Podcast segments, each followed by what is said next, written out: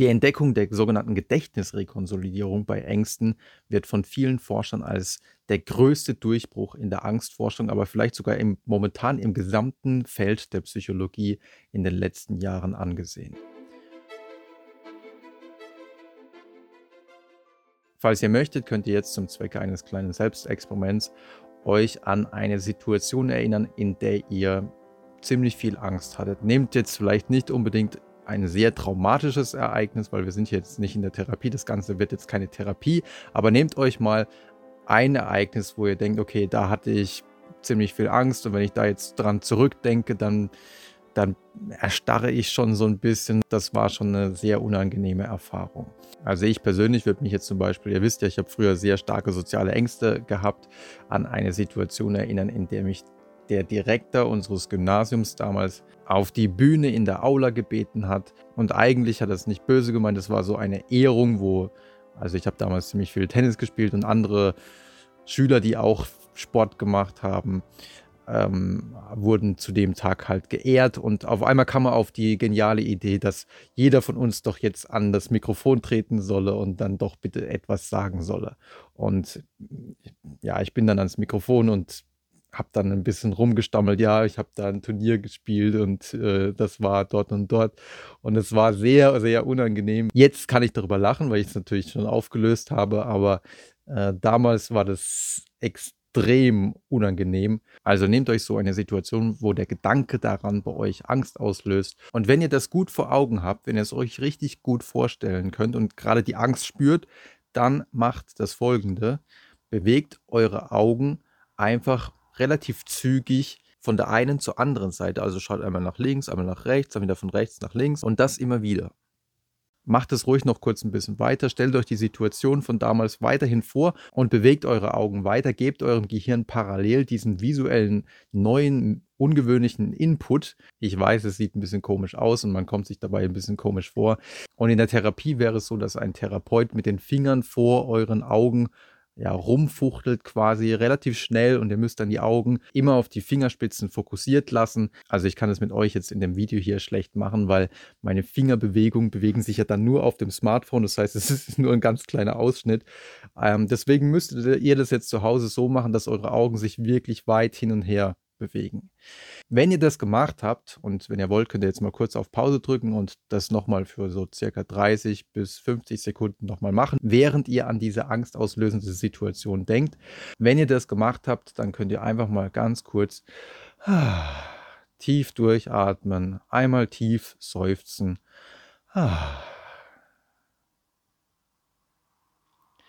Und dann könnt ihr in euch hineinhorchen, höchstwahrscheinlich ist die Angst jetzt nicht mehr ganz so stark.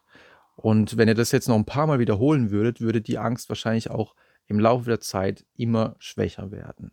Und natürlich werden jetzt einige fachkundige Leute unter euch sagen, hä, das ist ganz normale EMDR-Therapie, die schon seit vielen Jahren erfolgreich zur Behandlung von posttraumatischen Belastungsstörungen eingesetzt wird. Also wenn jemand ein Trauma hat, wie zum Beispiel eine Kriegserfahrung, ein Autounfall oder ein Missbrauchsvorfall und er sich dann in der Therapie an diese Ereignisse erinnert und man dann diese schnellen Augenbewegungen macht. Natürlich gibt es noch ein paar andere Sachen zu beachten, aber dann führt es häufig dazu, dass die Angst von Sitzung zu Sitzung immer schwächer wird. Und lange Zeit war relativ unklar, warum diese komische Art der Therapie wirkt. Und ganz am Anfang haben viele Forscher gesagt, ey, was ist das für ein Hokuspokus, der da von Francine Shapiro entwickelt wurde, die einfach, als sie durch die Natur gelaufen ist und dann ihre Augen schnell hin und her bewegt hat, gemerkt hat, irgendwie verlieren die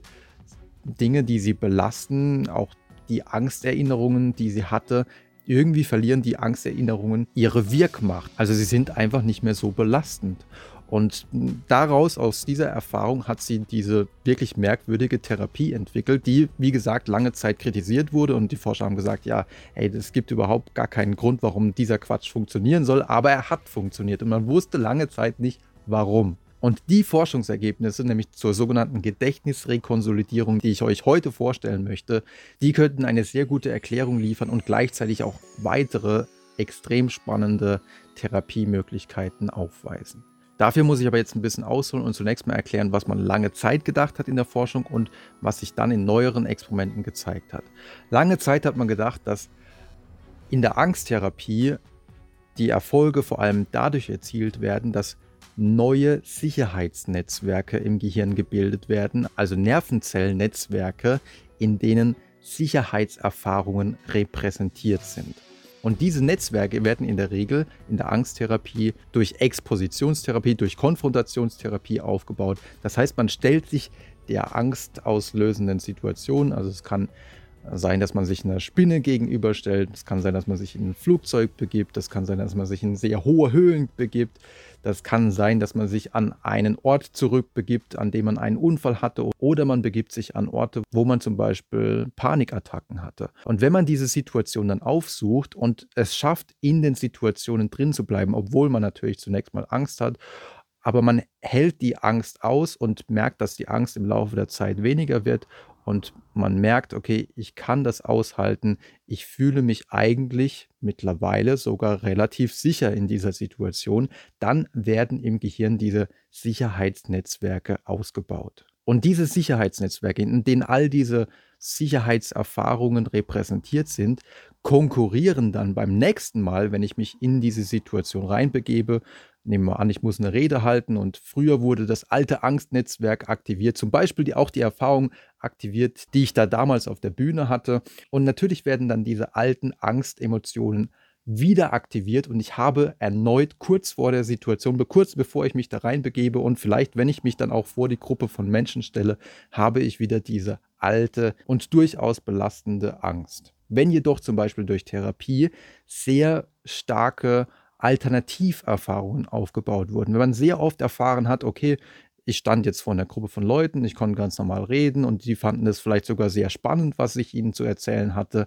Dann hat man diese konkurrierenden Sicherheitserfahrungen und je mehr man von denen hat, desto größer ist die Wahrscheinlichkeit, dass wenn man sich das nächste Mal in so eine Situation reinbegibt, dass diese Erinnerungen, diese Sicherheitsnetzwerke im Gehirn aktiviert werden und man durchaus optimistisch in die Situation reingeht, weil man ja aufgrund der früheren Erfahrungen gelernt hat, naja, das hat schon oft funktioniert, diesmal schaffe ich das auch wieder.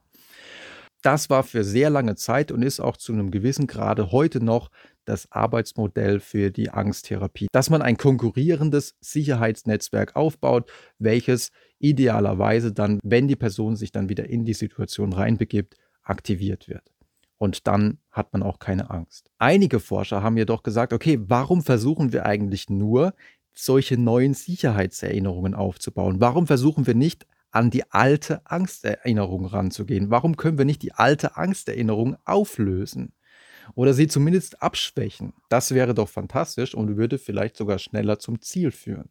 Nicht wenige Forscher waren demgegenüber sehr skeptisch, weil sie gesagt haben, nee, das geht nicht. Man kann Erinnerungen, alte Erinnerungen nicht einfach verändern. Das ist quasi ins Gehirn eingraviert. Aber stimmt das wirklich? Es gibt nämlich in der Psychologie einige Forschungszweige, in denen man schon häufiger beobachten konnte, dass Erinnerungen überhaupt nicht so zuverlässig sind, sondern im Gegenteil leicht zu verändern, leicht zu manipulieren sind.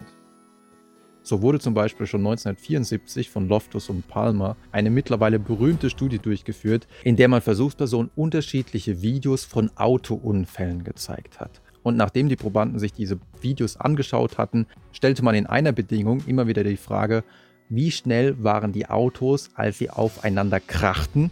Und in einer anderen Bedingung fragte man, wie schnell waren die Autos, als sie sich berührten? Und obwohl alle Versuchspersonen die gleichen Videos gesehen hatten, also die Autos waren in allen Videos gleich schnell, kam die Gruppe, in der man gesagt hatte, wie schnell waren die Autos, als sie aufeinander krachten, zu dem Schluss, dass die Autos im Durchschnitt 10,5 km/h schneller waren bei diesen Autounfällen. Das heißt, die Art und Weise, wie man gefragt hatte, schien große Auswirkungen zu haben auf das, wie diese Szene erinnert wurde. Und diese Ergebnisse haben natürlich bis heute große Bedeutung für Augenzeugenberichte, weil man kann sich natürlich dann schon die Frage stellen, wie verlässlich sind die, wenn allein schon die Fragestellung eine Auswirkung darauf hat, wie die Erinnerung abgerufen wird. Denn es zeigte sich, dass je nach Fragestellung auch noch Dinge hinzugedichtet wurden, die gar nicht passiert waren. Denn die Probanden wurden eine Woche später auch noch gefragt, ob sie denn bei diesen Unfällen auch Glassplitter gesehen hätten. Also als es diesen Unfall gab, als die Autos ineinander krachten, haben sie dabei Glas zerbersten sehen. Ist da zum Beispiel eine Scheibe kaputt gegangen? Und wenn die Frage zuvor gelautet hatte, wie schnell waren die Autos, als sie aufeinander krachten, haben die Versuchspersonen mehr als doppelt so häufig angegeben, dass sie Glassplitter gesehen hätten in dieser Videoaufzeichnung. Also 34 Prozent sagten, ja, da waren definitiv Glassplitter, während in der anderen Gruppe, als man gefragt hatte, ja, wie schnell waren die Autos, als sie sich berührten, nur 16 Prozent sagten, dass da Glassplitter waren. In Wirklichkeit waren überhaupt keine Glassplitter in den Videos zu sehen. Das heißt, auch hier wurden Erinnerungen konstruiert, nur in Abhängigkeit davon, wie man zuvor gefragt hatte. Und das ist nur der Anfangspunkt einer kaum abreißenden Reihe an Studien, in der man zeigen konnte, wie unzuverlässig unser Gedächtnis ist und wie leicht es doch manchmal sein kann, Menschen falsche Erinnerungen einzupflanzen, dass man sie zum Beispiel glauben machen kann, dass sie als Kind ähm, mal in einem Kaufhaus verloren gegangen sind und ihre Eltern gesucht hätten, dass sie im Disneyland Bugs Bunny getroffen hätten, obwohl Bugs Bunny ja zu Warner gehört und deswegen gar nicht im Disneyland sein kann. Außerdem konnte man sie glauben machen, und die Studie fand ich besonders witzig, dass ihnen Pluto, also der Mann im Pluto-Kostüm, damals, als sie in Disneyland waren, auf relativ perverse Weise das Ohr geleckt habe. In einer anderen Studie konnte man sie glauben machen, dass sie als Kind fast ertrunken werden und von einem Rettungsschwimmer gerettet werden mussten. Und ja, die Liste könnte man noch wirklich sehr viel länger führen. Man konnte quasi schon fast alle erdenklichen Erinnerungen bei Menschen einpflanzen. Also zum Beispiel auch, dass man Zeuge einer dämonischen Besessenheit gewesen sei oder dass man mit Prince Charles einen Tee getrunken hätte. Also es sind wirklich sehr viele kuriose Studien und im Durchschnitt gelang es so circa bei 10 bis 30 Prozent der Probanden solche Erinnerungen einzupflanzen, dass sie danach gesagt haben, ja, doch, ich erinnere mich jetzt, dass das so war. In einer Studie hat man sogar eine Erfolgsquote von 70 Prozent erzielt. Und in der Regel, jetzt fragt man sich natürlich, wie funktioniert sowas, so eine Erinnerung einzupflanzen. In der Regel laufen solche Studien so ein bisschen wie so eine Beratungssitzung ab. Und die Versuchsleiter bekommen von nahestehenden Personen zum Beispiel zwei autobiografische Ereignisse aus dem Leben der Versuchspersonen genannt. Und die sind auch wirklich passiert, diese beiden. Und ein drittes Ereignis, wie zum Beispiel, dass man als Kind fast ertrunken sei und von einem Rettungsschwimmer gerettet werden musste, das ist nicht passiert. Und genau das versucht man aber die Versuchsperson glauben zu machen. Das heißt, wenn die Versuchsperson dann in dieses Beratungssitzungssetting reinkommt, dann denken die Versuchspersonen, ja, es ist eine Studie, da geht es um autobiografische Erinnerungen. Und die Versuchsperson ist natürlich dann etwas überrascht zunächst und sagt, hey, Moment mal, ja, an die zwei anderen Sachen erinnere ich mich, aber dass ich jemals quasi fast ertrunken bin, daran kann ich mich überhaupt nicht erinnern. Nee, das ist nicht passiert. Und dann geht der Versuchsleiter aber hin und sagt, doch, doch, ähm, ihre Eltern haben aber gesagt, dass das passiert ist. Aber manchmal ist es so, dass man sich nicht so richtig erinnern kann. Ähm, versuchen Sie einfach mal, wir machen jetzt ein paar Visualisierungsübungen und schlafen Sie auch noch mal drüber. Und dann versucht die Versuchsperson sich so ein bisschen das vorzustellen, wann das gewesen sein könnte. Ja, damals war ich am Baggersee und dann vermischen sich diese realen Erinnerungen dass er damals am Baggersee war mit diesen Visualisierungen, die man da durchspielt. Und irgendwann beginnen das wirklich viele Versuchspersonen zu glauben, dass das ein reales Ereignis war, was ihnen wirklich passiert ist. Und daran sieht man, wie veränderbar unsere Erinnerung ist. Daran sieht man auch, wie unzuverlässig man, manche Augenzeugenberichte sind. Daran sieht man auch, das ist eigentlich der Hauptgrund, warum diese Studien auch durchgeführt wurden, wie gefährlich es sein kann, manchmal in der äh, Psychoanalyse in Erinnerungen zu graben oder nach bestimmten Erinnerungen zu suchen, die, die es vielleicht gar nicht gab.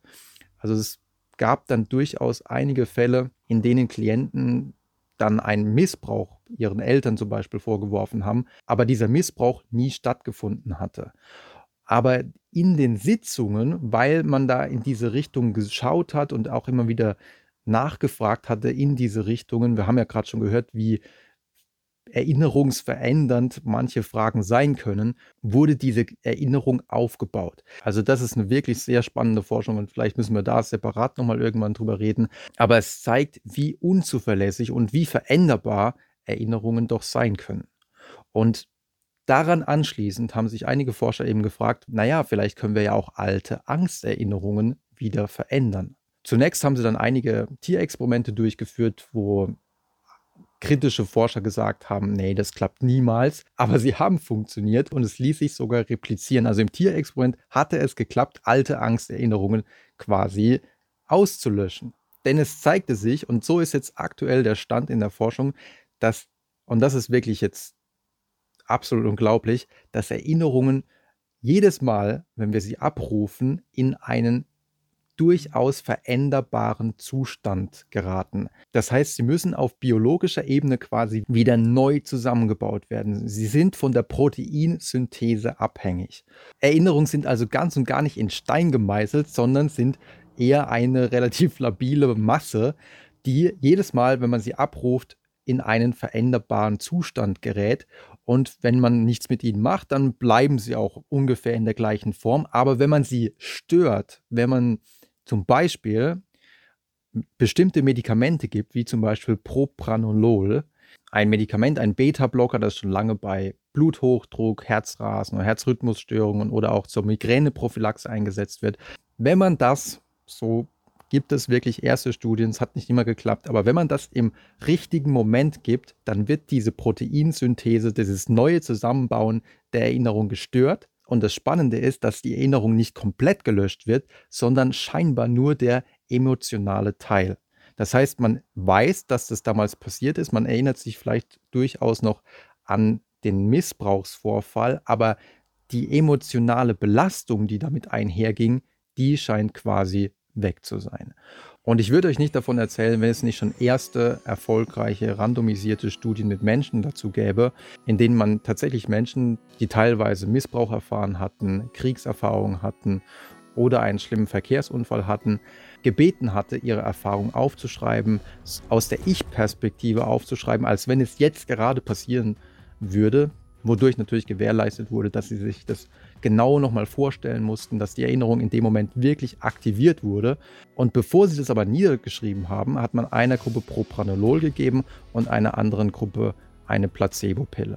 Im weiteren Verlauf hat man dann noch mehrere Sitzungen gemacht, wo sie aber immer wieder ihren Text, den sie geschrieben hatten, nur vorlesen mussten. Also sie mussten nochmal das durchleben, haben vorher auch nochmal Propranolol bzw. eine Placebo-Pille bekommen und dann hat man geschaut, wie entwickelt sich denn die Angst.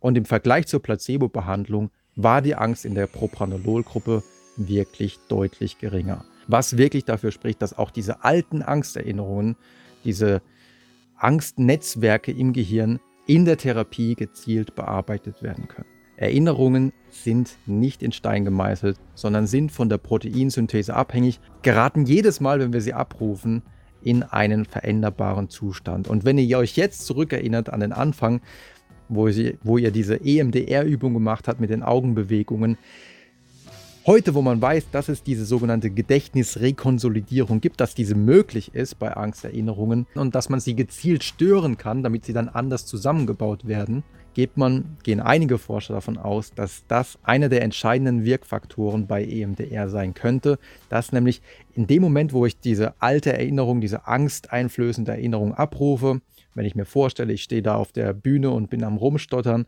ich aber gleichzeitig meine Augen schnell hin und her bewege, dann interferieren diese Augenbewegungen mit den Angsterinnerungsbildern und wenn das dann zusammengebaut wird, dann wird die Erinnerung auf einmal anders zusammengebaut als vorher. Und wenn man dann Glück hat, hat man kurz danach tatsächlich weniger Angst. Und je häufiger man das macht, desto stärker wird die Angsterinnerung anders zusammengebaut. So zumindest ist aktuell wirklich fantastische Theorie, wie ich finde. Es gibt auch noch weitere Ideen der Forscher, wie man diese Gedächtnisrekonsolidierung für die Angsttherapie, aber auch für andere Therapien nutzen könnte. Und wenn ihr noch mehr dazu erfahren wollt, schaut auch gerne ins Buch.